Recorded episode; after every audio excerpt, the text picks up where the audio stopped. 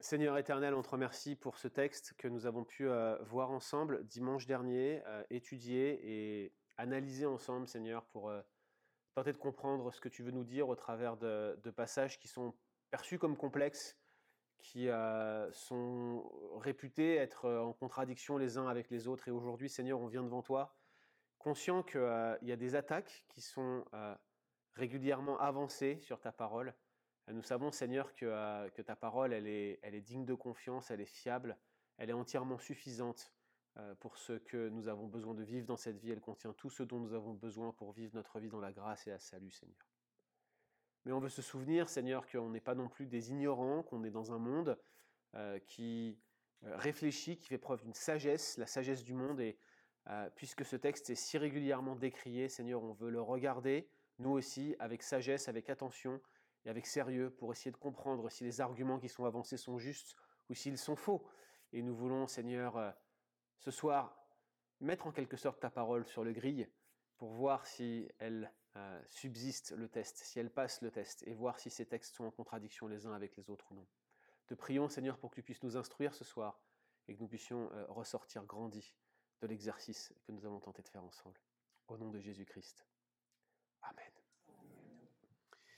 Je ne vais pas euh, relire le texte de Jacques 2, euh, versets 14 à 26. Vous vous souvenez que j'avais euh, donné dimanche dernier une traduction légèrement modifiée seulement par rapport à la version second. Donc, pas de grosses difficultés si vous suivez avec la NEG 79 ou une version plus ancienne, ou même une version beaucoup plus mot à mot, comme par exemple la Darby.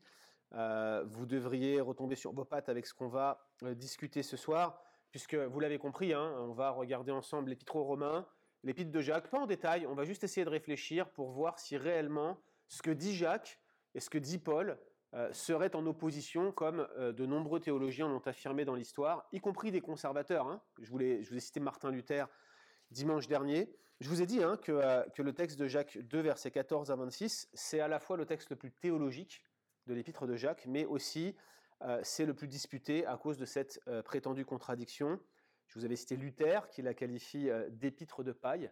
Il écrit dans son introduction du Nouveau Testament, en 1522, il dit Elle n'a pas la manière de l'Évangile et je ne la tiens pas pour l'œuvre d'un apôtre. Alors, si on résume les principales difficultés, elles ne sont pas si nombreuses. Il y en a, il y en a réellement une principale deux, si on tient compte du fait qu'il cite le même texte de l'Ancien Testament. Le texte en commun de l'Ancien Testament, c'est un texte qui est déjà disputé par les spécialistes de l'Ancien Testament. Ce n'est pas le sujet ce soir, mais la traduction de ce texte en lui-même est l'objet de discussion. En réalité, certains spécialistes de l'Ancien Testament contestent la traduction qui est donnée par Paul et par Jacques. Mais sur la traduction, Paul et Jacques sont d'accord. Donc on peut penser qu'il y avait une version, ou plutôt une exégèse de ce verset qui circulait en grec à l'époque et qu'ils ont réutilisé comme ça. Il n'y a pas vraiment de difficulté ici. Le texte en question, c'est Genèse chapitre 15, verset 6. Abraham crut à Dieu, cela lui fut imputé à justice. Je vous avais dit le contexte, je vous l'avais rappelé, hein, dans Genèse 15. C'est une promesse euh, qui est faite à Abraham. Il lui dit Sors dehors, compte les étoiles du ciel, enfin, si tu peux les compter. Et il lui dit Telle sera ta postérité, autrement dit, elle sera innombrable. Personne pourra en faire le dénombrement, pourra en faire le comptage. Et Abraham crut à Dieu, crut à cette promesse, lui un, homme individuel comme, comme vous et moi, hein. c'est comme s'il venait à l'un d'entre nous ce soir, le Seigneur, et qu'il lui disait, tu verras, ta postérité sera comme le sable de la mer. Et moi je me dis, grande comme le sable de la mer et excité comme Jules, ça promet, vous voyez. Mais euh, clairement, ce texte-là, c'est une promesse à laquelle Abraham croit, et c'est ainsi qu'il est revêtu d'une justice. Ok? Jusque-là, tout le monde est d'accord, Paul est d'accord, et euh, Jacques est d'accord, et tous les deux se servent de ce passage pour dire voilà ce que c'est que la foi authentique. Sur ça, tout le monde est d'accord. Mais Paul et Jacques, on arrive, je le disais, à deux conclusions différentes. Jacques chapitre 2, verset 24, Jacques dit, l'homme est justifié par les œuvres et non par la foi seulement. Dans Romains 3, 28, on arrive à une autre conclusion. Il dit L'homme est justifié par la foi seul, sans les œuvres de la loi. On a l'impression qu'ils disent deux choses différentes, vous en conviendrez. on, peut reconnaître que les spécialistes qui voient une opposition sont pas non plus complètement stupides, ils sont pas tombés sur la tête, il y a quelque chose ici qu'il faut expliquer, à minima. Alors, ce que je vais faire, c'est que je vais euh, aller dans le détail ce soir de pourquoi ce n'est pas une contradiction. Mais avant de rentrer dans les détails pratiques qui vont vous éclairer tout de suite sur pourquoi ce n'en est pas une, je vais vous rappeler quelques considérations préalables que j'avais déjà données dimanche dernier. Première considération, nous partons du principe que l'épître de Jacques a été écrite avant que Paul euh, n'ait écrit quoi que ce soit, et avant même la fameuse controverse euh, sur la justification qui avait agité l'Église primitive. Vous vous souvenez, quelques hommes à Antioche qui s'agitaient autour de 48-49 après Jésus-Christ et qui, qui disaient en fait qu'il fallait être circoncis, parce que si vous n'étiez pas circoncis, vous ne pouvez pas être sauvé, vous ne pouvez pas être justifié. Et Paul n'est pas d'accord avec eux, Paul et Silas, puis tout ça se termine par euh, les gens qui montent à Jérusalem et puis qui exposent le cas devant Pierre et Jacques. Et puis vous connaissez la suite. Pierre raconte ce qui s'est passé avec Corneille, le chasse tue et mange là. Et puis euh, toute l'Église est d'accord euh, pour dire, ben non, on écrit un courrier là officiel pour dire non, c'est pas la peine de se faire circoncire. on n'impose pas ça aux païens parce que ce n'est pas comme cela qu'on est sauvé. On est sauvé par la foi seul. Grosso modo, je paraphrase ce qui se passe au Concile de Jérusalem c'est ça. Et qu'est-ce que vous voyez après? Bah, Vous avez Paul qui prend la lettre, qui prend Silas avec lui, et qu'est-ce qu'il fait? Il retourne visiter les églises qui se situaient en Turquie ou en Syrie, probablement dans la région où Jacques écrit dix ans auparavant, et il va leur montrer cette lettre en disant non, c'est la foi seule. Fort à parier qu'après ce concile, tout le monde avait ce credo, ce motto, ce slogan, c'est la foi seule. Mais Jacques, il écrit avant tout ça. Avant. C'est sûr que s'il avait écrit après, il aurait probablement évité cette confusion. Mais il écrit autour de 43, 44, peut-être 45, probablement, je le rappelle, à un moment où euh, l'église de Jérusalem avait été dispersée sous la persécution et s'était retrouvée en Syrie. Donc, souvenez-vous, c'est pas la même époque et c'est peu probable que Jacques réponde à Paul ou cherche à contredire Paul. Ok? Ça va pour tout le monde jusque-là? Ça explique déjà beaucoup de choses. Ensuite, chaque fois que vous allez tomber sur des commentateurs ou des spécialistes qui vous opposent Romains 3 et Jacques 2, c'est presque systématiquement Jacques qui est pris hors contexte. Presque toujours. Ou Jacques qui est lu à la lumière de Romains. Bref, il y a toujours un hors contexte quelque part. Parfois, c'est les deux qui sont pris hors contexte. Or, le, contexte de ces deux épîtres a commencé par ce qu'on appelle l'occasion et le but, c'est-à-dire pourquoi il écrit et quel est l'objectif pour lequel il écrit. Ces deux choses-là, dans les deux lettres, sont extrêmement importantes, non seulement pour comprendre ces lettres, mais aussi pour régler la question qui nous occupe ce soir, à savoir est-ce qu'il y a une contradiction? Dernière considération, et c'est sur ça qu'on va se focaliser ce soir. Il est peu probable que Jacques donne le même sens aux trois mots clés de cette discussion. La foi, les œuvres et la justification. Très probablement, Jacques veut dire quelque chose d'analogue, mais d'une manière différente à ce que dit Paul. Et ce que je vais défendre comme thèse ce soir, c'est qu'au final, ils disent exactement la même chose, mais avec deux perspectives différentes, parce qu'ils ont deux objectifs différents, en utilisant des mots semblables, mais qui ne veulent pas dire exactement la même chose. Et c'est normal, ils ont écrit avec dix ans de décalage. Mais on va essayer d'y voir plus clair ensemble. Déjà, la première chose, c'est, je vous ai dit qu'il y avait un décalage de contexte. Je vais juste survoler rapidement les deux contextes pour vous remémorer, rafraîchir la mémoire, puis on va regarder ces fameux trois mots. L'épître aux Romains, c'est une lettre de Paul à une église, je le rappelle, qu'il n'a jamais vue. Vous entendrez peut-être parfois des catholiques qui vous disent que c'est Paul ou que c'est Pierre qui ont fondé l'église de Rome. Bah, c'est un peu ballot. Parce que Paul, il écrit dans sa lettre qu'il les a jamais vus. Comment il aurait pu fonder une église s'il les a jamais vus En réalité, c'est une tradition qui, vient d'un père de l'église qui s'appelle Eusèbe et qui est bien sûr erronée, comme d'ailleurs beaucoup de traditions qui sont reflétées euh, par Eusèbe, soit dit en passant. Probablement, Paul l'a écrite durant son troisième voyage missionnaire, donc Romain a été écrit au milieu des années 50 après Jésus-Christ, soit probablement dix ans après, je le disais, celle de Jacques. Paul euh, écrit à cette église une très longue section doctrinale jusqu'au chapitre 12 presque. Hein. Et bon, chapitre 1, verset, chapitre 1 jusqu'à chapitre 11, pardon, probablement on pourrait inclure le chapitre 12 dedans. La section pratique est relativement courte, on a l'habitude de cela, mais ce qui est intéressant, c'est que dans la section où il y a de la doctrine, on discerne un genre de tension entre les juifs et les païens, comme s'il y avait euh, en quelque sorte un conflit entre des chrétiens d'origine juive et des chrétiens qui seraient d'origine euh, romaine ou païen dans cette église. Alors je ne vais pas rentrer trop dans le détail, mais sachez que le plus probable, c'est que l'église était initialement composée essentiellement de juifs. Il y a eu quelque chose qui s'est passé sous Claude, il y a eu l'expulsion des juifs de Rome c'est mentionné d'ailleurs dans les Écritures, ils se sont fait tous expulser, et lorsqu'ils sont revenus à Rome quelques années plus tard, ils ont probablement trouvé une église qui s'était développée sans eux, avec plein de païens sur place, ce qui explique le besoin de Paul de rappeler que, premièrement, chapitre 1, tous les païens sont coupables devant Dieu, même sans la loi. Chapitre 2, tous les juifs sont coupables parce qu'ils ont la loi.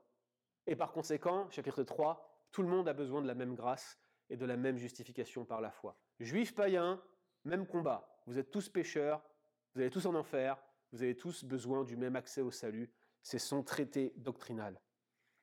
Ce qui est vraiment intéressant, et ça je vous demande de vraiment vraiment prêter attention à cela, c'est qu'à la fin de sa lettre, Paul parle de ses plans personnels. Vous savez qu'il fait souvent ça.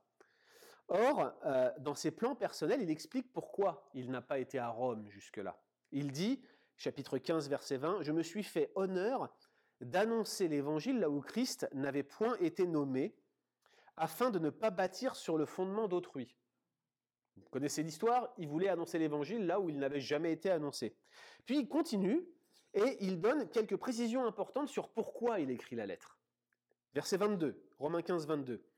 C'est ce qui m'a souvent empêché d'aller vers vous, mais maintenant, n'ayant plus rien qui me retienne dans ces contrées, il parle de, l'Illyrie, qui est l'actuelle Yougoslavie-Hongrie, hein, n'ayant plus rien qui me retienne dans ces contrées, et ayant depuis plusieurs années le désir d'aller vers vous, il dit, écoutez bien ça, j'espère vous voir en passant quand je me rendrai en Espagne et y être accompagné, propempo le verbe, accompagné par vous après que j'aurai satisfait en partie mon désir de me trouver chez vous.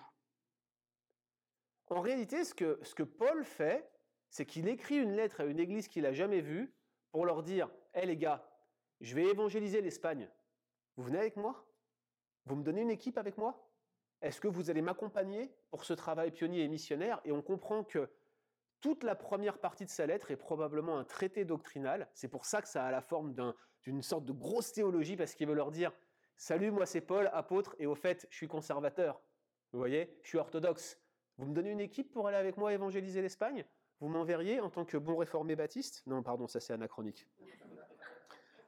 Mais c'est ça, c'est l'idée. Il veut leur montrer son orthodoxie, il veut atteindre l'Espagne, qui, je le rappelle, est l'extrémité du monde connu d'alors, et il veut accomplir le mandat hein, qu'on retrouve dans, le livre des Actes, atteindre les extrémités de la terre. Bref, euh, dans tous les cas, avec la majorité des spécialistes, à titre personnel, je pense que, l'épître aux Romains, c'est avant tout une sorte de lettre circulaire. Peut-être que j'exagère un peu là, mais c'est l'idée, ça devait circuler, vous voyez, que Paul avait écrite à des croyants, qu'il ne connaissait pas vraiment, même s'il avait, je le rappelle, de nombreux amis et parents à Rome, chapitre 16. Hein. et la section doctrinale, c'est donc un traité théologique sur la justification et sur le salut en Jésus-Christ pour tous les peuples, euh, dont le but est, entre autres choses, de démontrer son orthodoxie. Regardez-moi, je suis quelqu'un de bien, venez avec moi, on va aller évangéliser l'Espagne. Ça, c'est l'occasion et le but de l'épître aux Romains. Maintenant, l'épître de Jacques est plus ancienne, je vous l'avais dit écrite au milieu des années 40, écrite à des croyants d'arrière-plan juifs qui ont été dispersés au moment des persécutions à Jérusalem, probablement autour d'Antioche en Syrie.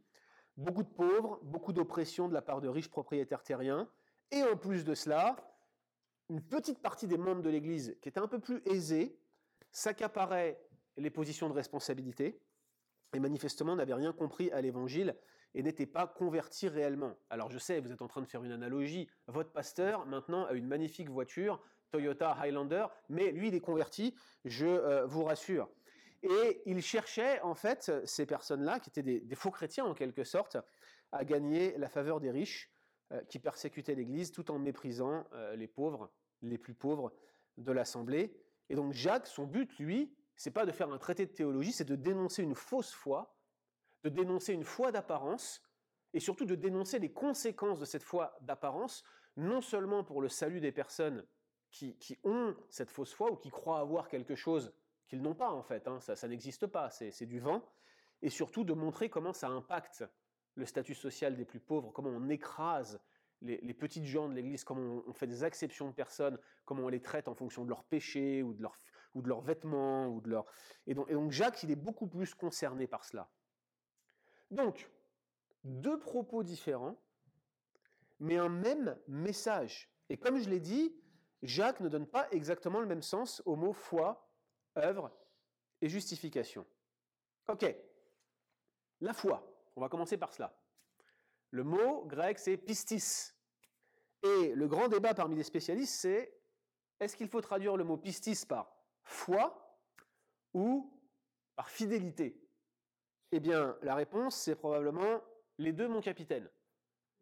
Car les deux sens euh, sont probablement induits, et dans l'idée de Jacques, la foi authentique, c'est une forme de fidélité à Dieu, une fidélité d'alliance. Mais dans l'idée de Paul, c'est la même chose. En romain, et dans la plupart de ses épîtres, Paul utilise le mot foi, oui, pour désigner un don de Dieu, oui, pour désigner une puissance par laquelle le croyant est intimement uni au Christ, mais il ne dissocie pas pour autant la foi de l'obéissance ou de la soumission à Dieu, puisque la foi est exclusive, c'est une foi en un seul Seigneur, et donc la nécessité d'obéissance fait bien partie du sens du mot pour Paul. Donc par exemple en Romains 1.5, il peut parler tout à fait légitimement de l'obéissance de la foi. Pour lui, c'est logique. Si vous avez la foi, vous avez l'obéissance de la foi qui vient avec. C'est pas euh, pas la perfection chrétienne, c'est pas l'absence de péché, relisez Romains 7, mais il y a cette idée que la foi va créer en nous un sentiment, une volonté, une velléité, une envie et une capacité d'obéir à ce que Dieu demande et à ce que Dieu commande. Il dit aussi, par exemple, dans Galates chapitre 5, que la foi est agissante dans l'amour, et euh, donc il parle bien d'une impulsion initiale qui va réunir le pécheur à Christ, mais qui n'exclut pas la notion de fidélité. Jacques, euh, lui, n'insiste pas euh, vraiment sur l'acte initial par lequel le croyant accepte les vérités de l'Évangile, euh, mais, et plutôt comment il choisit de vivre dans cette perspective, mais il est bien plus préoccupé par la continuité de la foi et surtout par l'authenticité de la foi.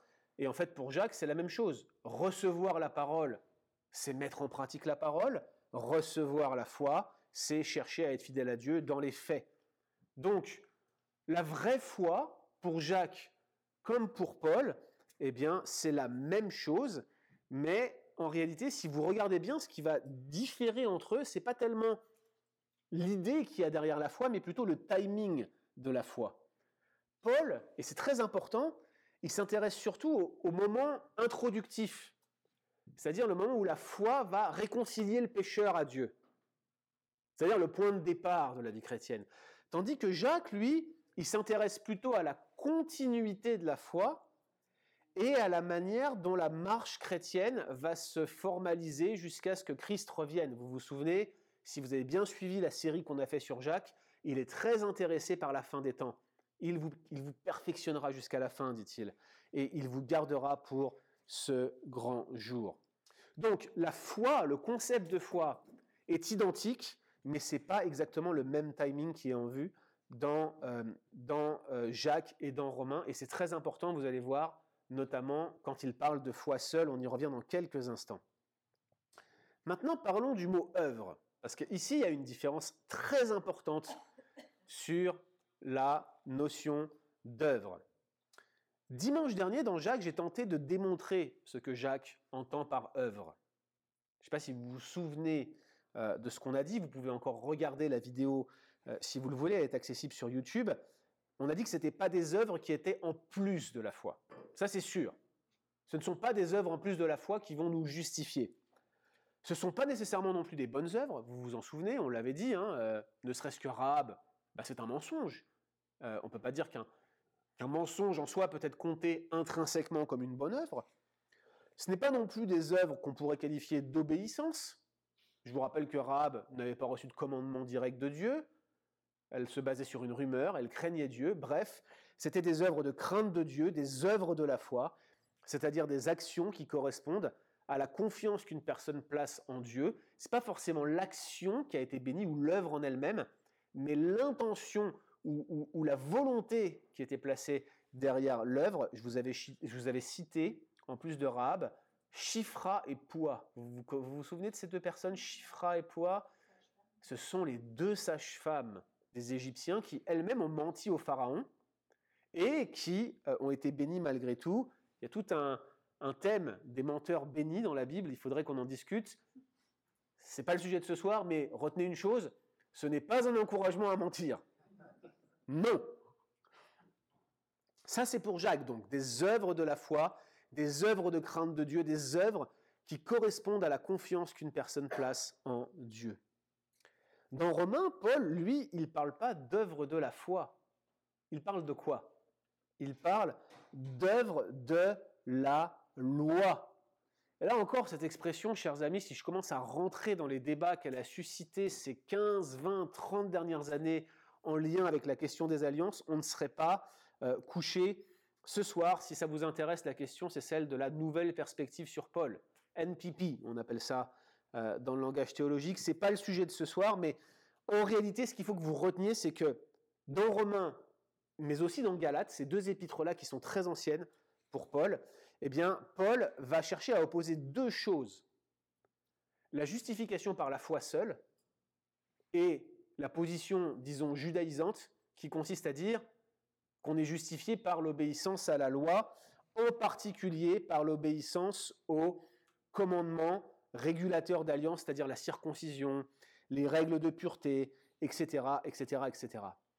En fait, la grande question à laquelle Paul tente de répondre dans ses épîtres, c'est comment est-ce qu'on peut être droit avec Dieu? Comment est-ce qu'on peut être en bonne relation avec Dieu? Comment est-ce qu'on peut rentrer? Vous vous souvenez le timing? La manière d'entrer en relation avec Dieu. Comment on peut faire ça? Bah, Paul répond, c'est uniquement en vertu de la foi que Dieu a placé dans votre cœur que vous pouvez être en relation avec Dieu. Comment est-ce que je peux être en paix avec Dieu? Par la foi. Et c'est Dieu qui la donne. Mais les juifs du premier siècle, convertis au christianisme, répondaient, non, non, non, non, non. Nous sommes en bonne relation avec Dieu en vertu de notre obéissance au commandement de Dieu, à commencer par la circoncision, à commencer par les ablutions, à commencer par les règles rituelles, à commencer toutes ces choses-là. Et ils se retrouvaient à appliquer des principes pharisiens dans l'Église à un point tel qu'ils ne mangeaient pas avec les païens dans la même Église. Ok, je suis d'origine juive. Vous ne le savez peut-être pas, mais je peux vous le dire aujourd'hui. Imaginez que m'appuyant sur le même raisonnement que celui des Juifs du premier siècle euh, en Galatie, le dimanche, lorsqu'on fait une agape, ou vendredi matin, si euh, je venais au, restaurant avec, euh, avec mes amis, Pascal et, Mario et les autres qui seraient là, je décide d'aller manger sur une table seule ou avec les autres juifs en vous disant ah ben, Je ne peux pas parler avec vous, vous n'êtes pas juif, vous ne respectez pas les règles rituelles de l'alliance. La bonne nouvelle, c'est que je ne peux pas faire ça, je ne respecte pas moi-même les règles rituelles de l'alliance. Mais vous comprenez que c'était ça l'idée contre laquelle se basait Paul, et toutes les controverses contre les Juifs dans Romains et dans Galates sont basées sur ce débat entre Paul et certains chrétiens issus du judaïsme qui veulent obliger les chrétiens issus du paganisme à se faire circoncire. Bref, euh, je, ne vous, euh, je, je ne vous rappelle pas ce débat-là. Ce que je veux juste vous dire, c'est que lorsque Paul et Jacques parlent de la foi seule ou de la foi seulement, en fait, ils disent pas du tout la même chose. Paul, il veut dire, c'est juste la foi que Dieu, la foi authentique, que Dieu a mis en vous dans votre cœur, c'est elle qui vous justifie. C'est pas la circoncision, c'est pas la loi cérémonielle, c'est pas les ablutions. Ça, ça vous justifie pas. Juste la foi, juste le don de Dieu. Par la grâce, vous êtes sauvés. Par le moyen de la foi, cela ne vient pas de vous, c'est le don de Dieu. Voilà le point de Paul.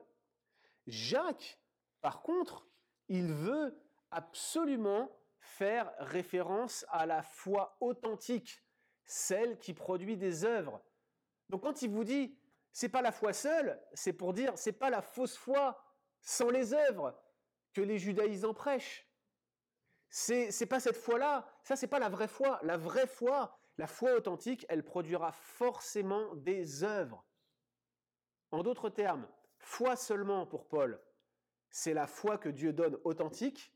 Foi seulement pour Jacques, c'est la fausse foi de ceux qui prétendent avoir la foi et qui ne l'ont pas.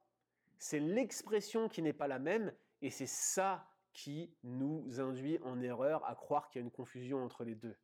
Est-ce que c'est clair ce que je dis là? Est-ce que vous me comprenez ou est-ce que vous souhaiteriez que je reformule parce que j'aurais été trop vite ou j'aurais fait usage d'un accent parisien, voire pharisien?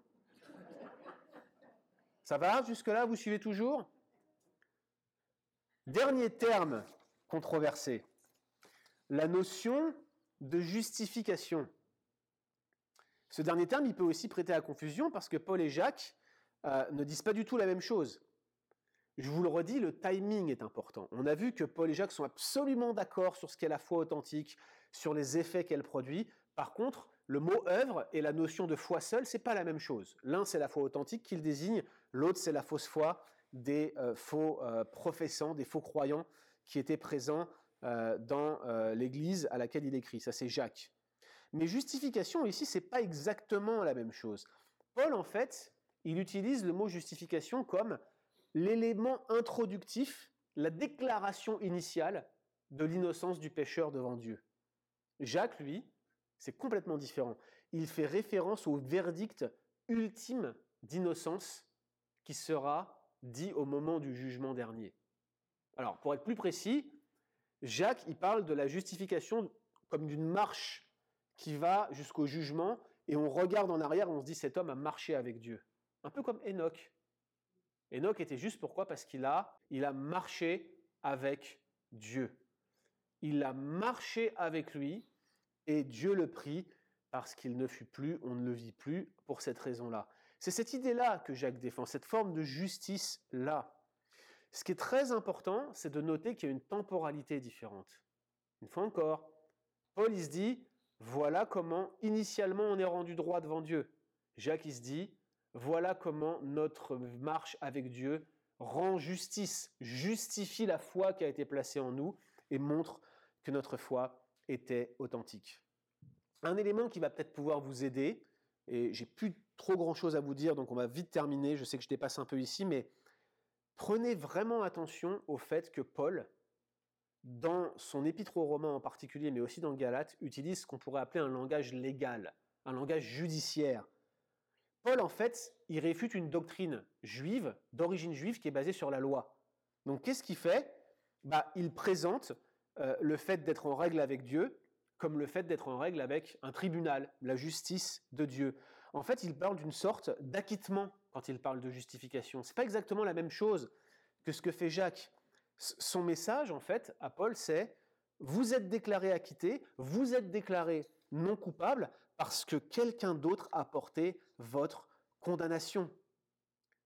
Par contre, dans Jacques, la justification, c'est plutôt le sens de la justice telle que présentée euh, dans l'Ancien Testament, qui caractérise généralement une conduite générale.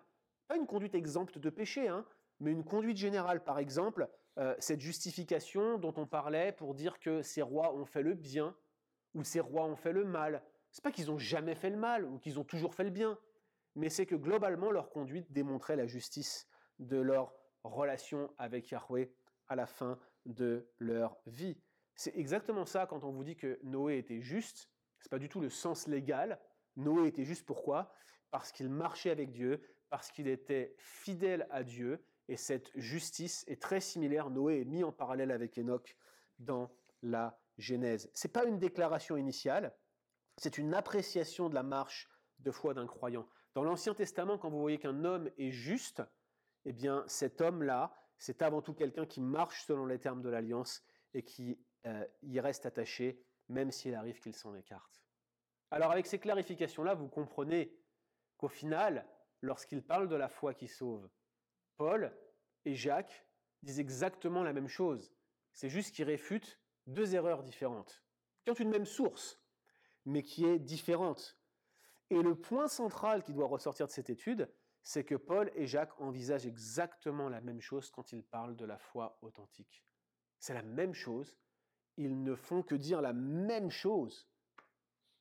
Et c'est tout ce que vous devez retenir pour ce soir. De manière vraiment ironique, personne ne définit mieux la foi authentique de Jacques que Martin Luther lui-même lorsqu'il commente la foi dans l'Épître aux Romains. Écoutez bien. Oh, c'est une chose vivante, dit-il. C'est une chose vivante, active et puissante, cette foi. Il est impossible possible qu'elle ne produise pas sans cesse de bonnes choses. Elle ne demande pas s'il faut faire de bonnes œuvres, mais avant que la question ne soit posée, elle les a déjà faites, et même elle les fait constamment. Celui qui ne produit pas de telles œuvres de la foi est un incroyant. Il cherche à tâtons la foi et les bonnes œuvres, mais il ne sait ni ce qu'est la foi, ni ce que sont les bonnes œuvres. Pourtant, il parle, et il parle, et il parle avec beaucoup de mots de la foi et de ses œuvres, mais il ne la connaît pas. Vous avez vu ça? L'ironie Martin Luther qui rejette l'épître de Jacques comme non canonique et qui vous produit la meilleure exégèse de l'épître de Jacques tout en la rejetant. Voici l'humour de Dieu, chers amis, pour nous ce soir. Merci Martin Luther pour ce trait d'humour ultime. Post-mortem, nous sommes très encouragés de voir que la Bible ne se contredit pas, qu'elle ne dit qu'une seule et même chose, que la foi est un don de Dieu, que c'est elle qui nous sauve et que c'est elle qui nous conduit à faire des œuvres de la foi, n'est-ce pas? Je laisse la parole à Pascal maintenant.